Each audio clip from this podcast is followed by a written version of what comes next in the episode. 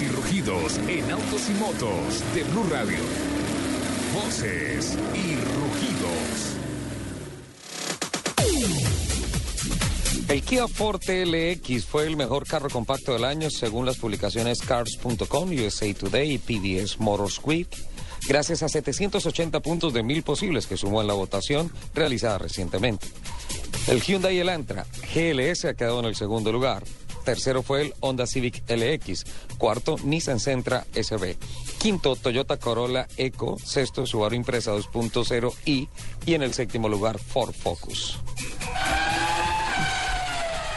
Vanessa Restrepo, científica colombiana de 17 años, logró generar energía a partir de agua tratada por medio de procesos biológicos en un auto a escala que no necesita combustible fósil. Restrepo partió de la premisa de que el cuerpo humano está constituido por dos tercios de agua y que a su vez requiere tanta energía, por lo que replicó bioquímicamente el proceso celular que aprovecha el agua como fuente de energía.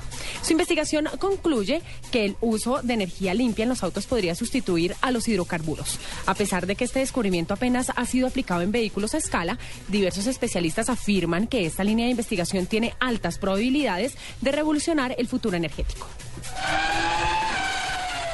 La excéntrica rapera estadounidense Nicki Minaj presume su última obra maestra, su fabuloso Lamborghini Aventor de color rosa, incluido hasta los rines Forgiato. El vehículo con un valor de 400 mil dólares se une a la gama de vehículos de la rapera que ostenta el mismo tono rosa.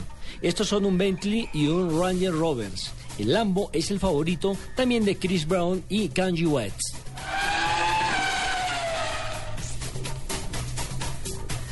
Volvo logró reducir el consumo del diésel en sus autobuses híbridos en un 85%. Una de las características más llamativas de este proyecto ecológico es el sistema de recarga en movimiento a través de una línea aérea de contacto dispuesta a lo largo de los recorridos. La idea de la marca suerca es llevar la prueba piloto a otras ciudades europeas y en 2014 tener rodando ya ocho buses híbridos de este tipo.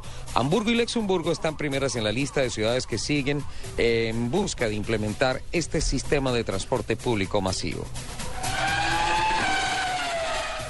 Con el anuncio de un muy buen balance de los últimos tres años, tanto en Colombia como en Ecuador, el presidente de Bridgestone Colombia, Óscar Rodríguez, despidió el año. En el evento que se realizó en el Centro de Convenciones Bahía de la ciudad de Bogotá, se anunciaron nuevos cargos, como el del gerente financiero para Colombia, ahora en manos de Manuel Penso, y la dirección comercial de Bridgestone Argentina, a donde llega el costarricense Alexander Montanaro.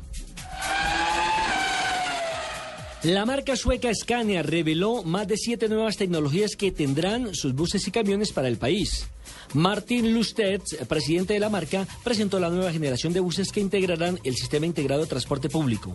Estos buses, desarrollados para el transporte masivo, vienen configurados en diferentes plataformas que pueden compartir motores y diferentes capacidades y longitudes, desde los 9 hasta los 15 metros. Cerrando un año con un récord de 200 unidades vendidas, la compañía anunció también su interés por ofrecer una movilidad de cero emisiones.